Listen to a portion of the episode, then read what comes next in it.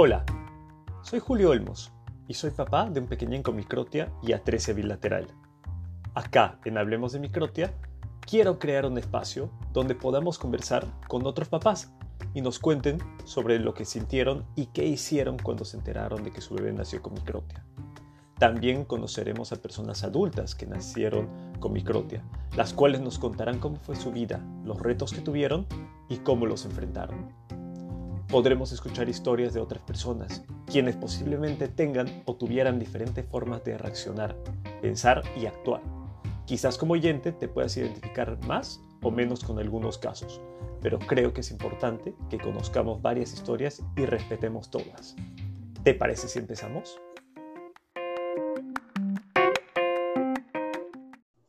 El día de hoy me acompaña Carolina. Ella es de Piedras Negras, México tiene 31 años y es docente en educación especial. Ella nació con microtia y atresia bilateral. Bienvenida, Caro. Gracias por aceptar compartir tu historia. Hola, buenas noches. Gracias por invitarme. Caro, debo decir que estoy eh, bastante emocionado por este episodio, porque, bueno, va a ser primera vez que pueda conversar con una persona eh, mayor que haya nacido con microtia bilateral. De hecho, mi hijo también tiene microtia bilateral y en verdad el conversar contigo creo que me va a dar eh, tal vez muchas luces y, muchas ideas de lo que pueda hacer o, pueda o cómo puede ayudarlo a Lucas con, con, la microtia. Así que en verdad te agradezco mucho por, por tu tiempo.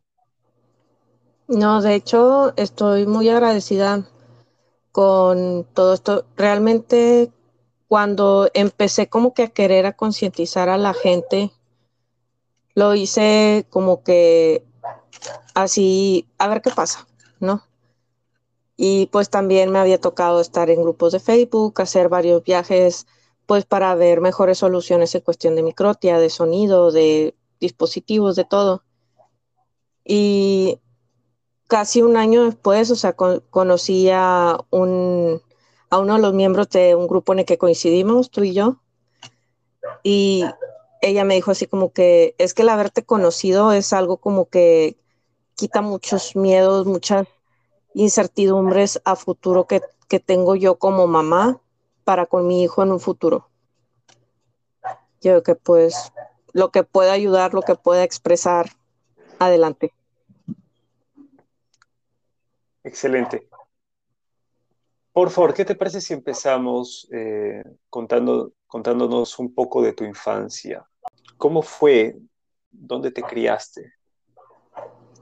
Bueno, nací en el noreste de México, en, una, en el estado de Coahuila, en una pequeña ciudad llamada Piedras Negras.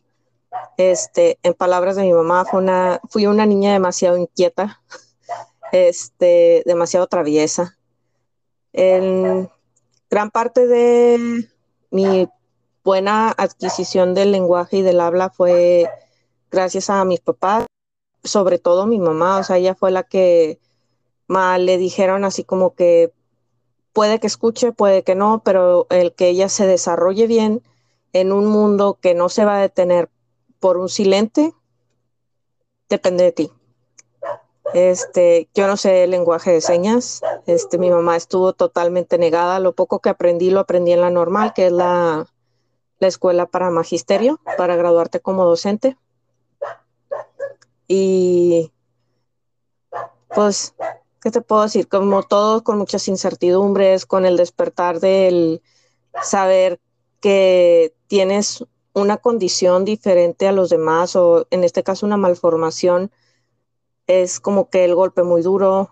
También todo el proceso de tenerte que aceptar y luego que vengan y te digan así como que, oye, es que está esto, está esto esta otra solución, te puedes hacer esto y empezar a debatir contigo mismo de que realmente es necesario o me va a gustar. A mí, a lo mejor adelantándote una pregunta que probablemente me vayas a hacer, la cirugía no me es algo funcional, ni la estética, ni la reconstructiva, ni de ningún tipo. Entonces decidí mejor aceptarlo, o sea, soltarlo todo y pues vivir con, con la microtia en su esplendor y empezar a dar mi testimonio ya desde un punto de aceptación, no tanto de que, ay, es que me gustaría cambiarlo. No, ya desde un punto de aceptación y crecer con ello. Nos comentabas que mucho de tu aprendizaje eh, cuando eras pequeña, me refiero al aprendizaje para aprender a hablar, fue gracias a tu mamá. ¿Qué fue lo que hizo tu mamá exactamente? Mi mamá al darse cuenta de la microtia, este, vivimos en una zona fronteriza, se hace todos los estudios en cuestión genéticos para saber cuál fue el patógeno que ocasionó la microtia. Se determinó que fue un agente externo, ya que mi mamá tuvo un accidente cuando estaba embarazada. Advirtió al radiólogo que presentía estar embarazada, pero que no había hecho los test correspondientes para confirmarlo, ¿verdad? Este, ella comenta que no, se no le pusieron ninguna protección. Entonces, al momento de hacer los estudios, se determinó que la microtia fue ocasionada aparentemente por la exposición a rayos X sin protección. Entonces, pues se hacen los estudios, se me hacen los potenciales evocados, en ese entonces, pues eran los noventas, este, existía aquí en México lo que era llamada las escuelas de audición y, lenguaje. Ahí nada más recibían a puros alumnos que tuvieran problemas auditivos, discapacidad auditiva o relacionado a. Y te aceptaban desde los 40 días de nacido. Entonces, dice mi mamá de que a mí nada más me dieron puerta abierta para inscribirte y ahí te tuve. Y me decían de que no, es que te, que te tengo que enseñar, que le tienes que enseñar lenguaje de señas, porque pues no va a escuchar, no va a hablar, este, todo el mal pronóstico pesimista que suele haber, ¿verdad? Por el desconocimiento, más que nada. Y ella lo que hace es de que, pues a mí me dijeron que escucha poquito, pero escucha, entonces yo no voy a ser la que se detenga en un mundo que nadie se va a detener por ella.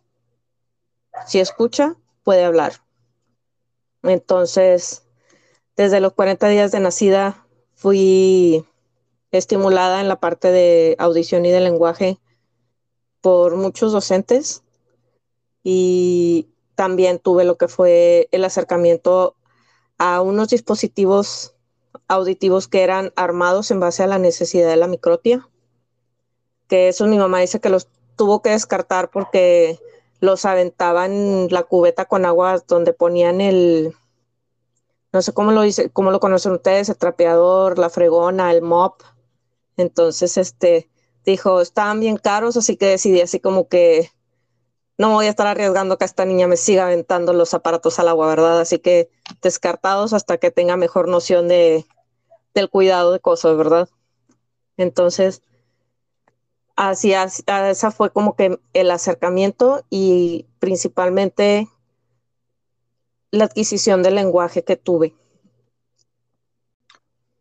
¿Tu mamá te comentó o tú recuerdas o sabes a qué edad aprendiste a hablar? Mm, mi mamá dice que fue a los, ya bien habían dos años, meses antes, meses después, por ahí está el, la línea del tiempo.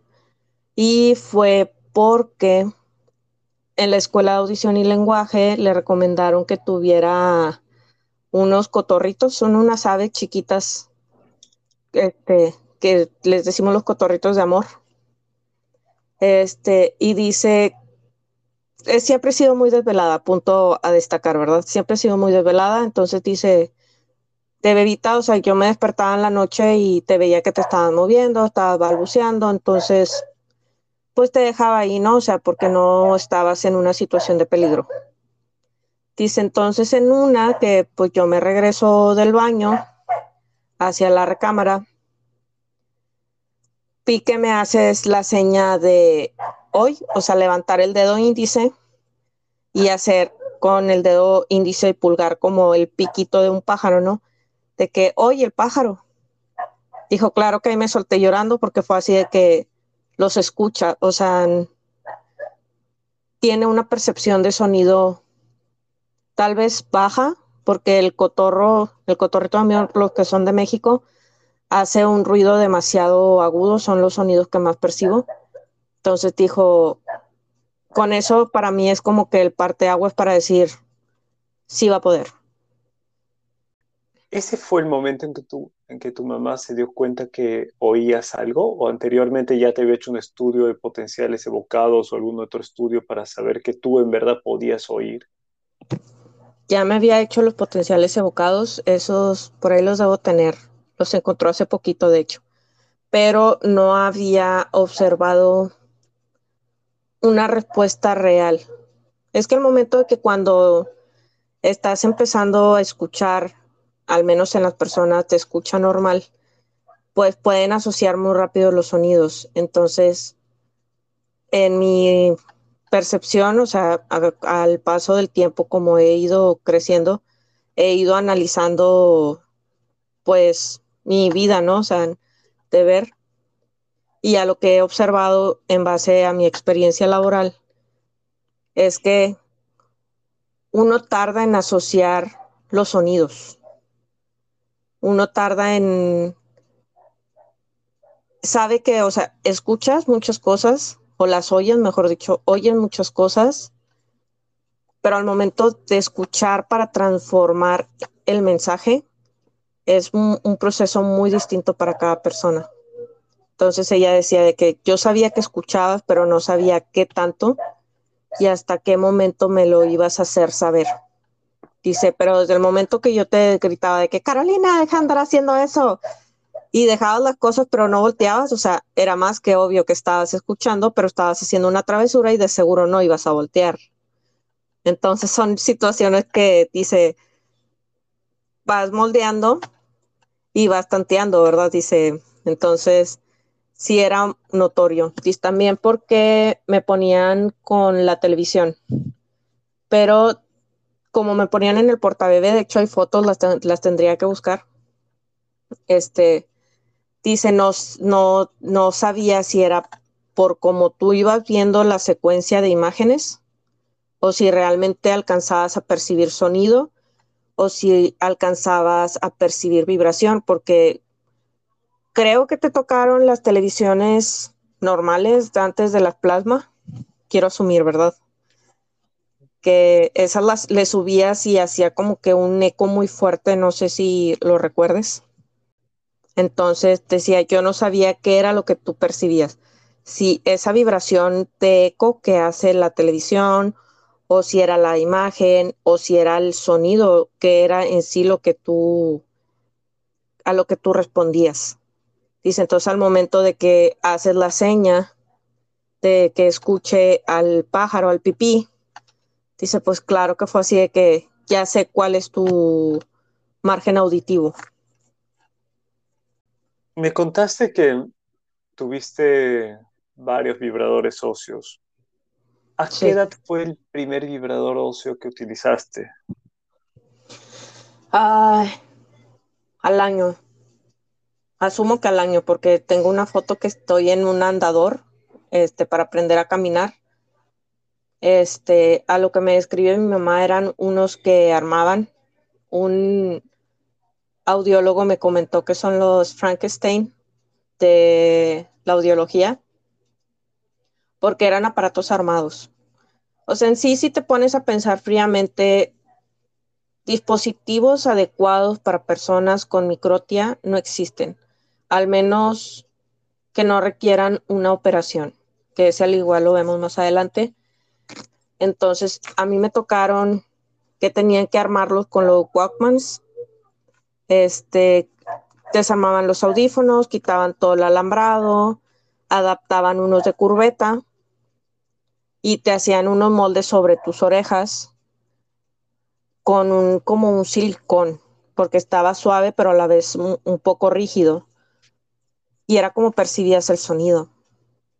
Entonces, dice mi mamá, el primer, el primero, el primer aparato me lo tiraste a una tina, dice, en ese entonces 800 dólares eran 800 dólares porque todavía teníamos otro tipo de cambio, o sea, fue así como que no puedo estar gastando para que ella los tire por inconformidad de uso.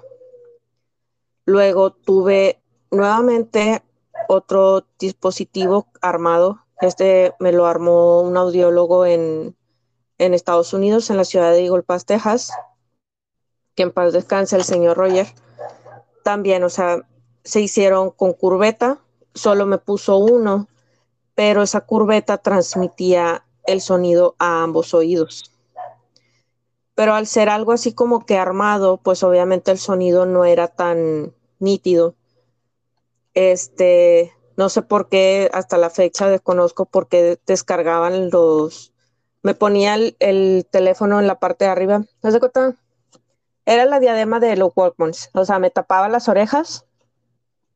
Y ¿qué te gusta? Como cuatro dedos arriba de la oreja tenía la curveta. Y esa pues ya alimentaba el sonido. Entonces, si yo quería hablar por teléfono, perdón, si yo quería hablar por teléfono, tenía que ponerme el teléfono en la curveta. Entonces, al momento de hacer como una conchita, hacía mucha retroalimentación, mucho sonido, o sea, en cuestión para comodidad de vida, no era tan cómodo realmente. En la cuestión de trabajar con él en el aula, o sea, siendo estudiante, podía ayudar, pero no tenía esa cualidad de aislar sonido. Eso ya lo aprendí hasta ahora que tengo los nuevos dispositivos. Este era, escuchaba todo, escuchaba, en ese entonces eran aires lavados, escuchaba el arrastre de las bancas, este, si había algún grupo fuera por receso, por educación física, o sea, escuchaba todo, pero lo que realmente necesitaba escuchar no, no lo podía discriminar de manera satisfactoria. Y pues también está de que pues los docentes muchas de las veces no ponen de su parte, de que pues tiene que estarte procurando estar indicaciones de frente, porque en mi caso también se lo que es la lectura labiofacial. Yo me apoyo mucho también con lectura labiofacial. Entonces, eran así como que esos detallitos. Total, esos aparatos realmente no sé qué pasó, no sé si me los robaron, no sé si los perdí. Tengo como que una gran laguna mental sobre esos. Estuve sin usar nuevamente dispositivos desde segundo de primaria hasta sexto, que vendrían siendo desde los siete años hasta los doce años. Ya a los trece años tengo el primer acercamiento con Starkey, con los aparatos BC1 que eran de Bond Conductor. Y esos los estuve usando por un poco más de 16 años. Y esos más que nada los tuve que utilizar porque iba a entrar a un colegio de paga al, nivel secundaria y e, es un colegio religioso. Entonces la madre superiora fue así de que yo solo te sugiero que si puedes tener algo que te ayude a escuchar mejor, lo hagas. Porque en secundaria son aproximadamente 13 docentes. Van a estar cambiando cada 50 minutos a lo largo del día y pues realmente no se van a detener por ti por el hecho de que tú no escuches bien. Pues ya te imaginarás lo impactante, ¿no? Que es para una niña preadolescente recibir ese primer golpe de realidad de que el mundo no se detiene por nadie. Jamás, o sea, el mundo nunca se va a detener. Puedas o no puedas con ello, depende de ti qué habilidades te hagas para poderlo sobrellevar. Total, estuve con este aparato los tres años de secundaria, los dos años de bachillerato o preparatoria, cuatro años de la normal, que es el colegio de magisterio. Este, todavía estuve hasta hace siete años atrás, o sea, siete, los cuatro años de la normal y siete años más, porque con estos tengo tres años apenas y pues ya voy a cumplir 10 años de, de experiencia como docente. Entonces, esos, la verdad, me encantaban, a pesar de que apretaban bastante. Sí, como escuché en un podcast este anterior tuyo para saber cómo funcionaba bien esto. Sí, estimulaba nada más una parte al tener, pues yo al tener microtia bilateral sí es como que solo se estimulaba más un oído en lugar de los dos. Sí empecé a tener una pérdida auditiva por poca estimulación en el oído que no me ponía la diadema, pero no me la ponía porque ya me era muy incómodo, porque se me había hecho como un callo de tanta presión por la diadema.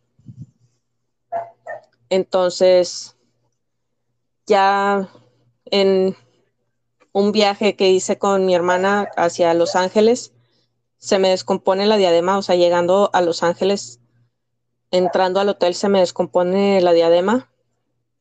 Yo dije, y se me olvidaron las pilas. Y fueron así en un ratito, no sé qué movimiento le hice a la diadema, se sintió que se prendía porque hacía un ruido de, de que así como que soltaba airecito.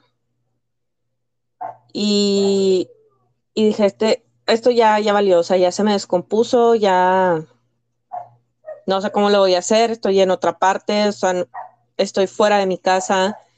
Pues sí, iba con mi hermana, pero pues no es lo mismo, o sea, al momento que te haces dependiente a un dispositivo para potenciar tu escucha, tu libertad no, ya no es la misma.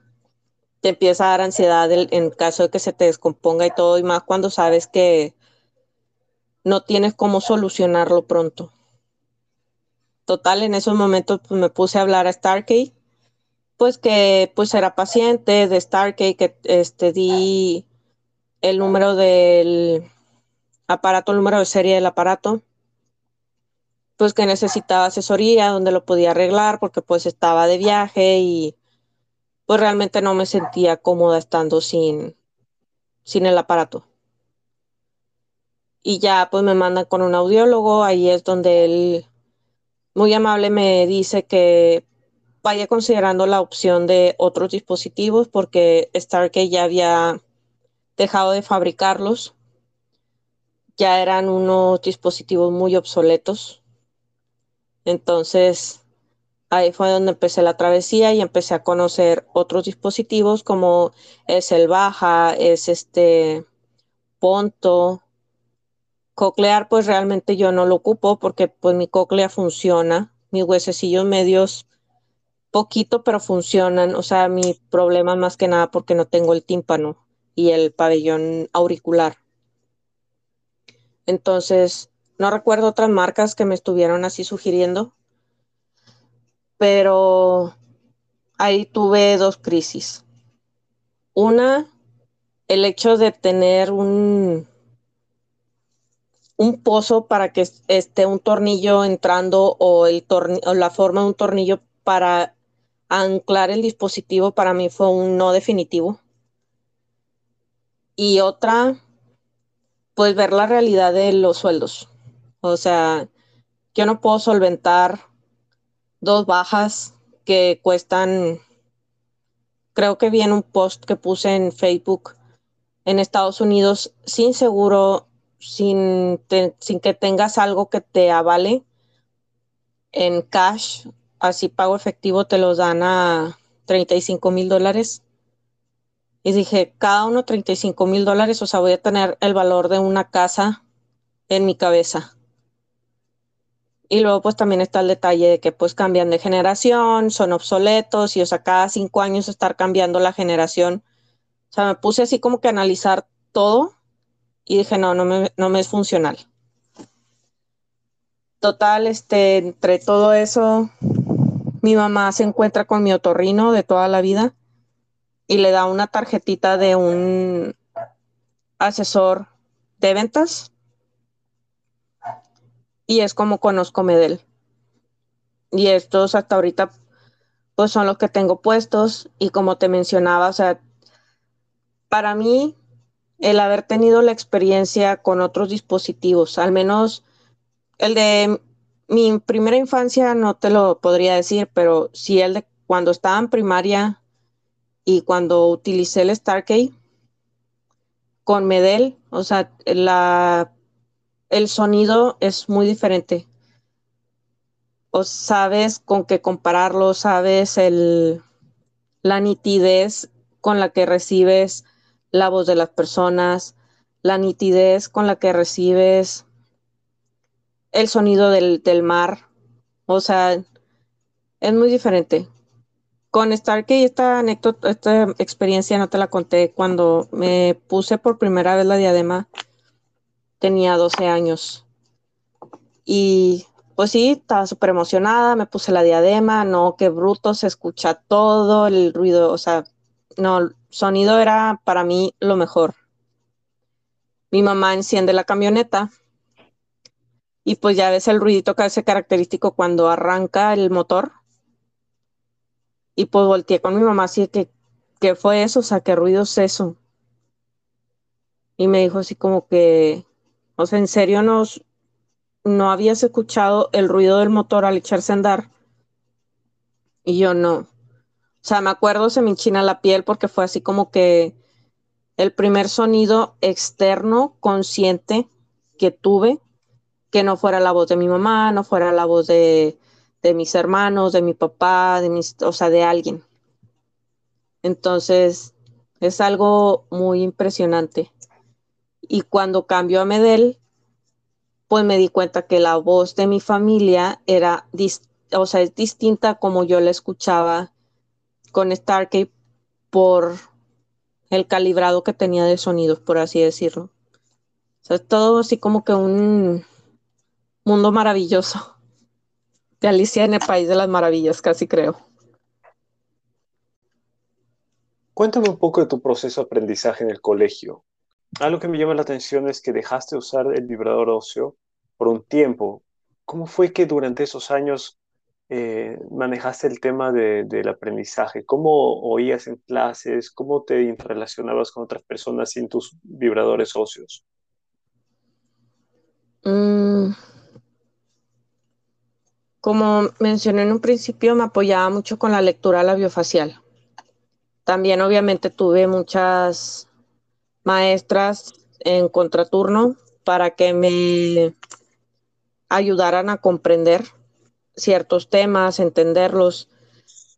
Realmente yo creo que pasé todo el nivel básico, al menos la primaria, por ayuda de mi familia.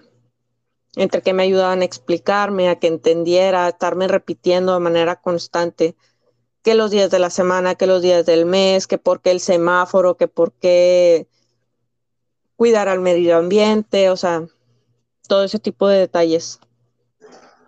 Claro que estuve en tres primarias diferentes por la situación del, pues entre el acoso escolar, entre que pues los docentes no ponen de su parte y pues me la vivía sin recreo porque no acababa los trabajos.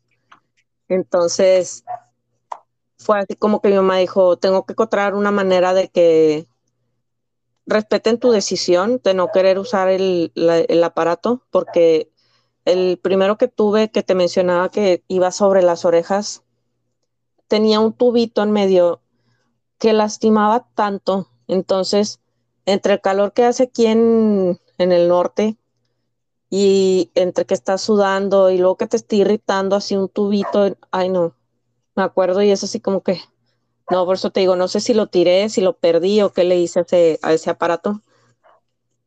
Entonces, en la última primaria, que fue en la que me gradué, tuve tres maestros todos maestros más bien, todos maestros muy buenos que elevaban lo más posible la voz y mis compañeros también me ayudaban bastante, o sea, me ayudaban a explicarme, me ayudaban a, a, repetir lo que decía la maestra. O sea, sí, sí era algo muy interesante, la verdad. De hecho, hace poquito mi hermana también me estuvo así preguntando que, pues, cómo le hacía por el, sonido al hablar a, todos, a cómo lo percibía. Y un, un gran margen de referencia para poderlo comparar. Es como se oyen que hablan los papás de Charlie Brown en, en la caricatura, que se oye así como que puro balbuceo con vibración. O sea, no tengo así como que un específico cómo decírtelo.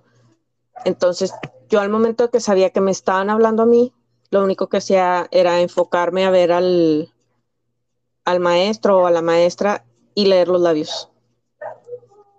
Entonces, sí, es así como que toda la parte que tuve dentro de la escuela, ya pues en la secundaria, ya traerlo puesto el dispositivo todo el día, también fue otra curva de aprendizaje muy, muy grande. Entonces, ¿podrías decir que tu aprendizaje en secundaria fue más sencillo que en primaria? Ah, lejos. En cuestión de aprendizaje, pero cuestión de socialización sí fue diferente. Antes de pasar al tema de, de tu vida social en colegio, también quería preguntarte sobre el tema de deportes tenemos que diferenciar acá dos cosas. En primaria tú prácticamente no usaste vibradores óseos y en secundaria sí. Entonces no sé si me lo puedes detallar de esa forma. ¿Qué deporte practicabas en primaria y por qué? Y en secundaria lo mismo. ¿Qué deporte practicabas y por qué? En la primaria se podría decir que ninguno. Si acaso nada más participaba en los eventos culturales en cuestión de, de baile nada más. Sí, cuando teníamos la clase de educación física o en el recreo o descanso, jugaba con mis compañeros al fútbol. Este, pero nada más. Ya en ah, también natación, o sea, mi mamá no llevaba clases de natación. Yo no me enfermaba, al contrario de mis hermanas, porque pues a mí nunca me entraba agua en los oídos, ¿verdad? Este, también Estuve en ballet, pero ese nada más fue así como que un verano. No me gustó mucho. Y ya. Luego ya en secundaria, por el deporte que más me empecé a interesar fue por el por el voleibol. Este, soy muy torpe para el voleibol, o sea, en sí para todos los deportes. Ya después en la normal un doctor explicó que al momento de los oídos ser el nivelador del cuerpo, es normal que una persona que tenga algún problema o una discapacidad auditiva presente desequilibrios a la hora del, de los deportes, porque el, el cuerpo humano está programado para, desde el momento que, en el caso del boli es como que mi referente más próximo, en el momento de que se realiza el saque, el el cuerpo de una persona con escucha normal empieza a medir por el sonido la velocidad que tiene la pelota, el trayecto. O sea, es toda una ciencia. El cuerpo humano, la verdad, es algo que te maravilla porque es toda una ciencia. Y en mi caso, pues me apoyo en la pura vista, ¿verdad? Y era así como que algunas veces atinaba, otras veces no, porque me o estaba muy adelante o estaba muy atrás, o la fuerza que yo había utilizado no era la correcta para rematar, para hacer el, el, rebote de, de, respuesta. Entonces, en eso, esa fue la cuestión deportiva.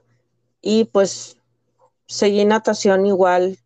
Yo creo que ya está segundo de secundaria por todo el asunto de los cambios femeninos y la incomodidad de tener que andar que una semana si faltas y que sí, que no y que espérate. Entonces, por esa situación dejé la natación.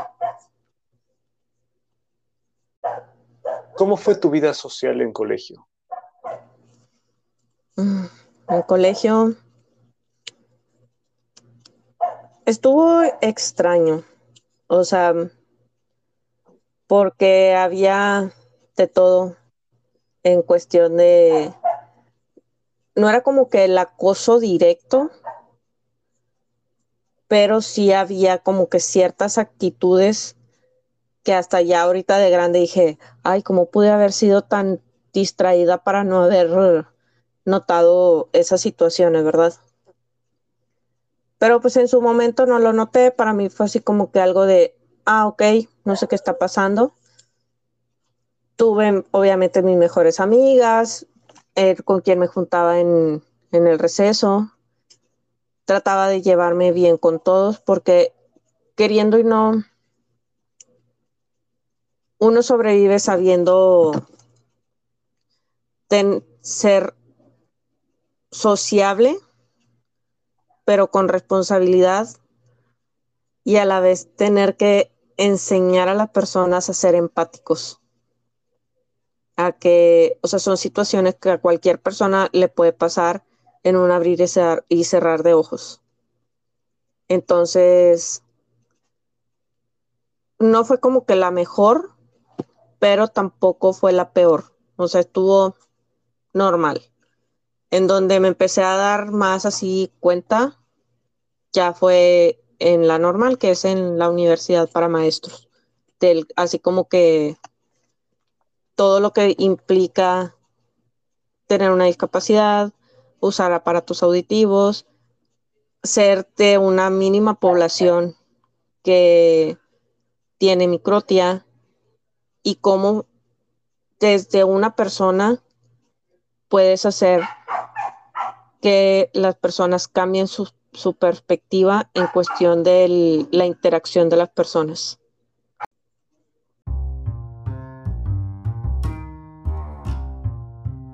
Y hasta acá llega la primera parte de la conversación que tuvimos con Carolina. La segunda y última parte la podrán escuchar en el siguiente episodio de Hablemos de Micropia. Recuerda que también me puedes encontrar en Instagram y TikTok como el padre de Luke. Me despido agradeciéndote por estar acá y espero que nos podamos volver a encontrar para escuchar más historias. Hasta pronto.